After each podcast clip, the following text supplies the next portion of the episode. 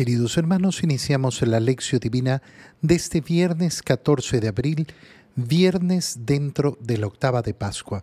Por la señal de la Santa Cruz de nuestros enemigos, líbranos Señor Dios nuestro, en el nombre del Padre y del Hijo y del Espíritu Santo. Amén. Señor mío y Dios mío, creo firmemente que estás aquí que me ves, que me oyes, te adoro con profunda reverencia, te pido perdón de mis pecados y gracia para hacer con fruto este tiempo de lección divina. Madre mía Inmaculada, San José, mi Padre y Señor, Ángel de mi guarda, interceded por mí. En este día, viernes, continuamos con la lectura del libro de los Hechos de los Apóstoles y leemos el capítulo 4, versículo 1 al 12. En aquellos días, mientras Pedro y Juan hablaban al pueblo, se presentaron los sacerdotes, el jefe de la guardia del templo y los saduceos indignados porque los apóstoles enseñaban al pueblo y anunciaban la resurrección de los muertos por el poder de Jesús. Los aprendieron y como ya era tarde, los encerraron en la cárcel hasta el día siguiente. Pero allá muchos de los que habían escuchado sus palabras, unos cinco mil hombres, habían abrazado la fe. Al día siguiente se reunieron en Jerusalén los jefes del pueblo, los ancianos y los escribas, el sumo sacerdote Anás, Caifás, Juan, Alejandro y cuantos pertenecían a las familias de los sumos sacerdotes. Hicieron comparecer ante ellos a Pedro y a Juan y les preguntaron, ¿con qué poder o en nombre de quién han hecho todo esto? Pedro, lleno del Espíritu Santo, dijo, jefes del pueblo y ancianos, puesto que hoy se nos interroga acerca del beneficio hecho a un hombre enfermo, para saber cómo fue curado, sépanlo ustedes y sépalo todo el pueblo de Israel. Este hombre ha quedado sano en el nombre de Jesús de Nazaret, a quien ustedes crucificaron y a quien Dios resucitó de entre los muertos. Este mismo Jesús es la piedra que ustedes, los constructores, han desechado y que ahora es la piedra angular. Ningún otro puede salvarnos, porque no hay bajo el cielo otro hombre, otro nombre dado a los hombres por el que nosotros debamos salvarnos. Palabra de Dios.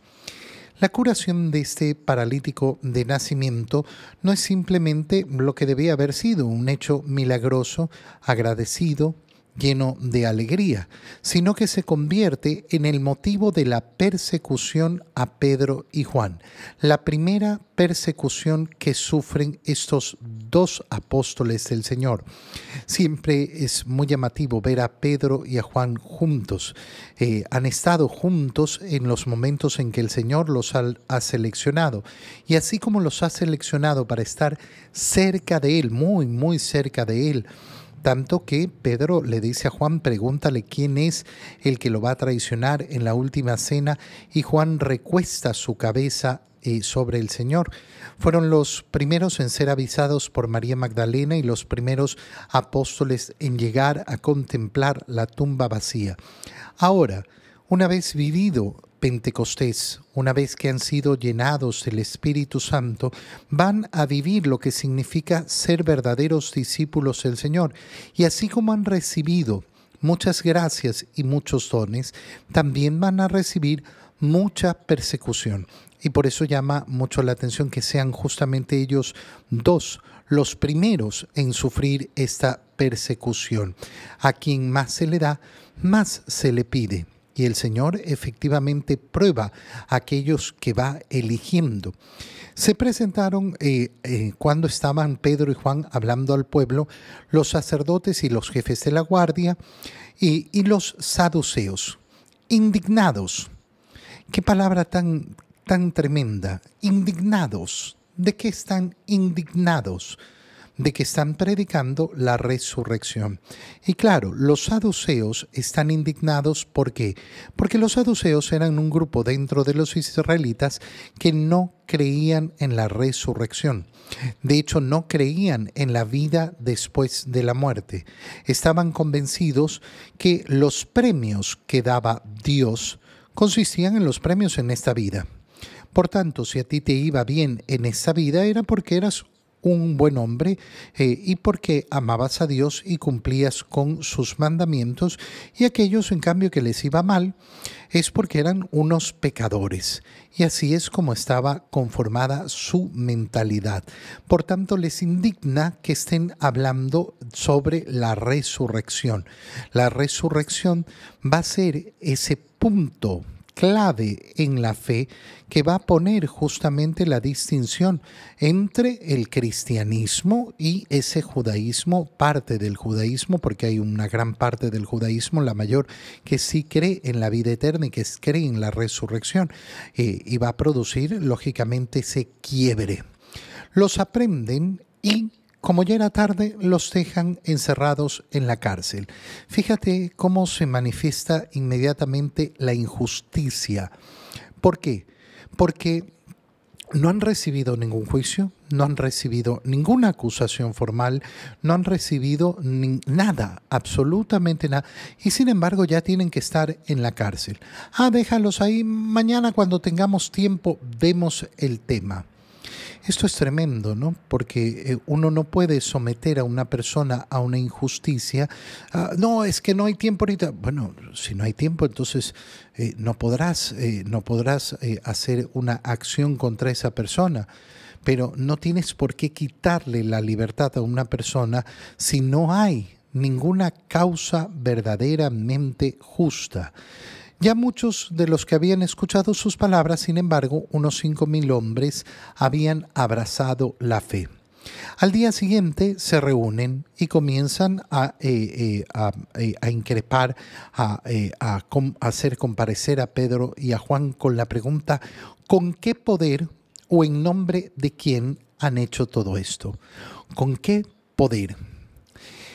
Qué interesante la pregunta, ¿por qué? Porque se dan cuenta de que hay un poder. De que hay un poder. Efectivamente, este era un hombre que era lisiado de nacimiento.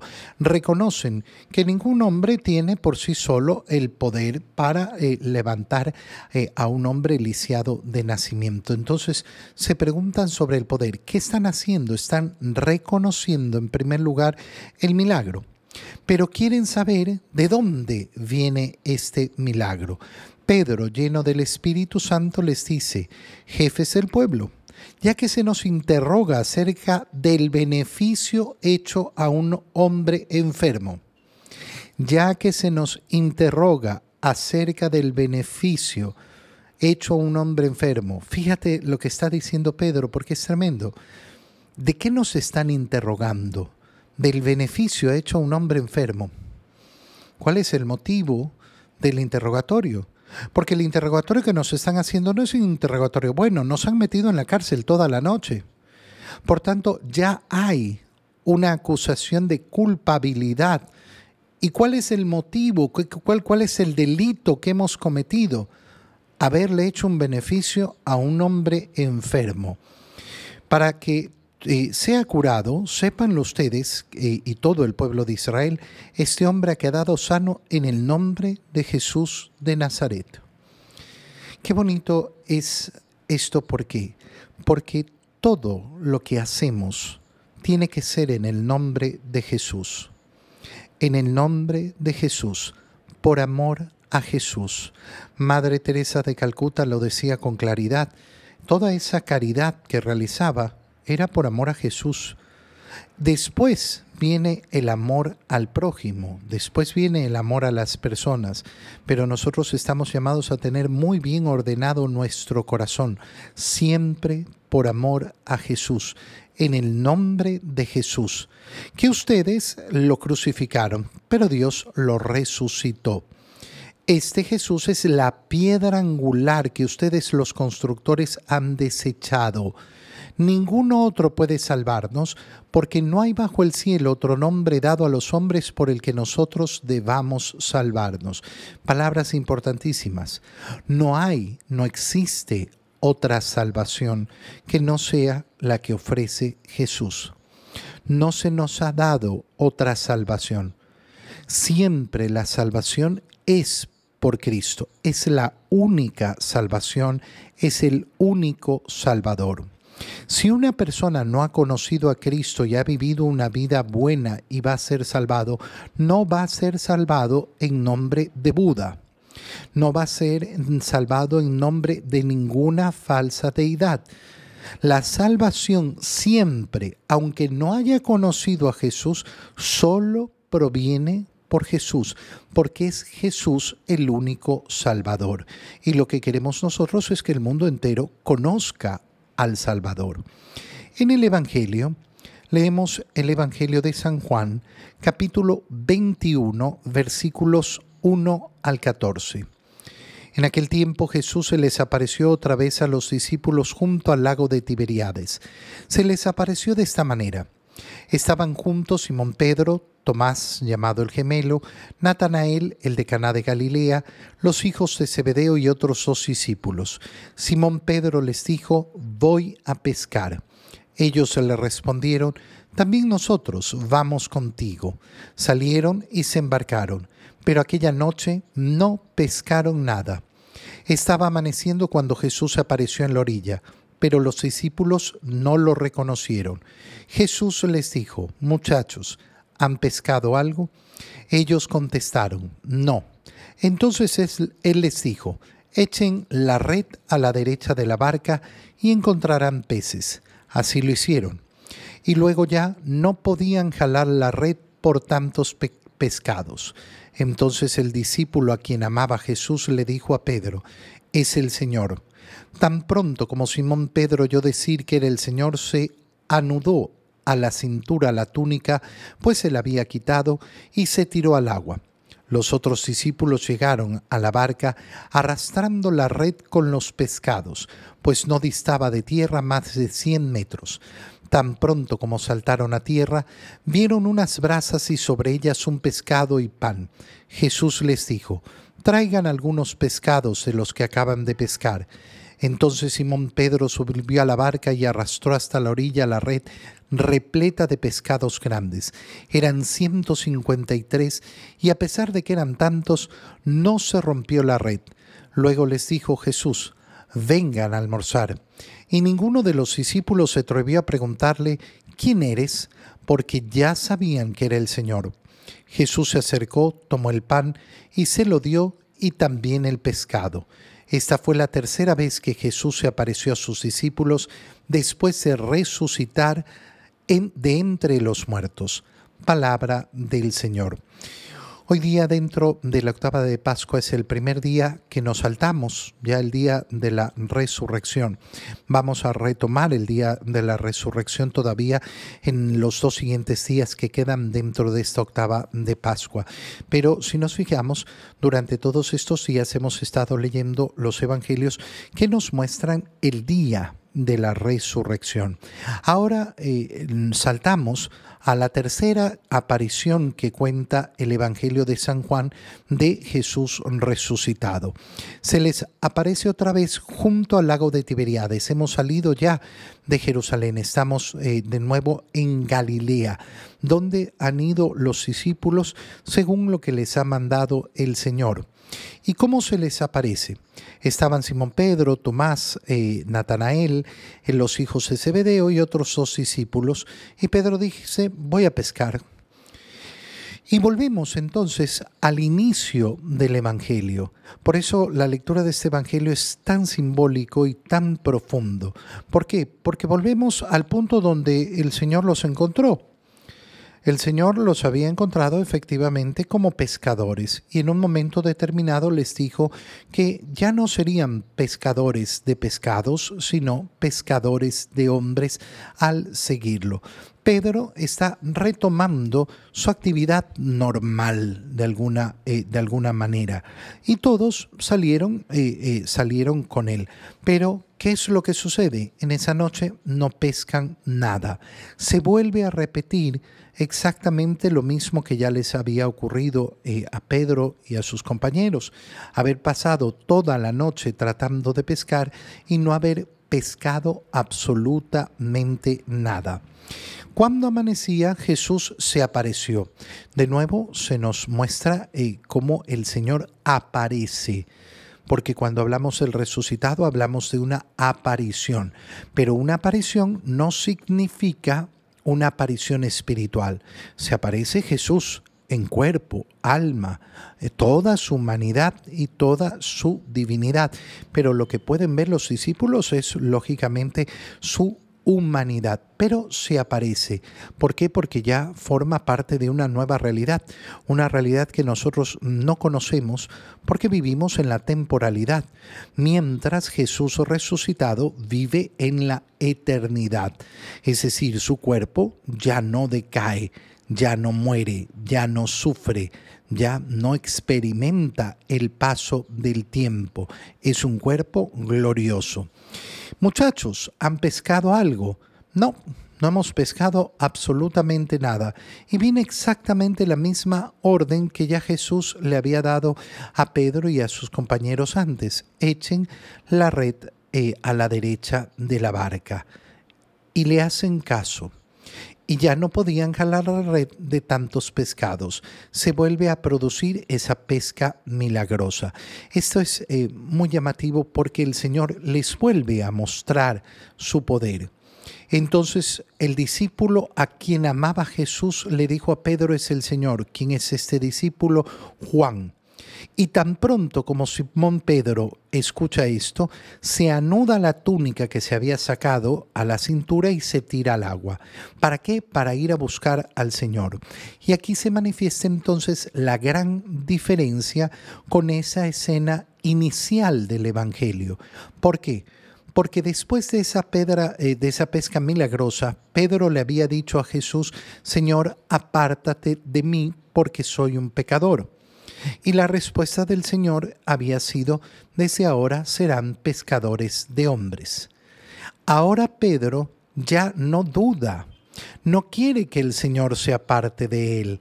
Qué precioso este cambio, porque nos muestra efectivamente la misma escena, idéntica, pero aquí es donde se transforma. Pedro ya no quiere alejarse del Señor, no lo quiere lejos porque tiene miedo, sabiendo su condición de pecador, sino que se lanza a la búsqueda del Señor, sin pensarlo dos, eh, dos veces. Llegan los otros discípulos eh, eh, arrastrando la red con los pescados, pues no distaba más de 100 metros de la orilla. ¿Cómo los espera el Señor? El Señor los espera con la mesa servida, los espera para atenderlos. Traigan también algunos de los pescados. Y entonces lo que ofrece el Señor y lo que ustedes han pescado siguiendo mis mandatos. Simón Pedro sube a la barca y aquí es una escena simbólica eh, profunda y él mismo solo jala la red eh, que iba cargada de grandes pescados. Juan los cuenta, eran 153, y a pesar de que eran tantos y tan pesados, no se rompió la red. ¿Cuál es la simbología? Bueno, eh, la simbología es justamente lo que les ha dicho el Señor. Ya serán pescadores de hombres. La red simboliza la iglesia, los pescados, las almas que la iglesia tiene que arrastrar y atraer hacia Jesús, llevar a la salvación. ¿Y cuando se rompe esa red? Nunca. ¿Qué significa? Que la iglesia no tiene un límite. Uy, no, ya somos muchos. No, no existe somos muchos. Nunca se agota la capacidad de la iglesia. Nunca se agota la capacidad de la iglesia para acercar las almas a Dios vengan a almorzar. Y ninguno le preguntó quién eres. ¿Por qué? Porque ya sabían que era Jesús. Se está cumpliendo lo que Jesús les había dicho.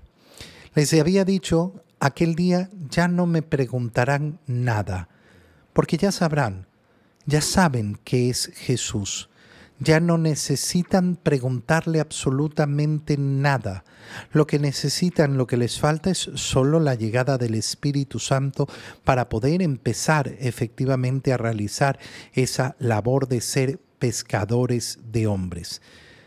Te doy gracias, Dios mío, por los buenos propósitos, afectos e inspiraciones que me has comunicado en este tiempo de lección divina. Te pido ayuda para ponerlos por obra. Madre mía Inmaculada, San José, mi Padre y Señor, Ángel de mi guarda, interceded por mí. María, Madre de la Iglesia, ruega por nosotros. Queridos hermanos, que tengan todos un muy feliz día.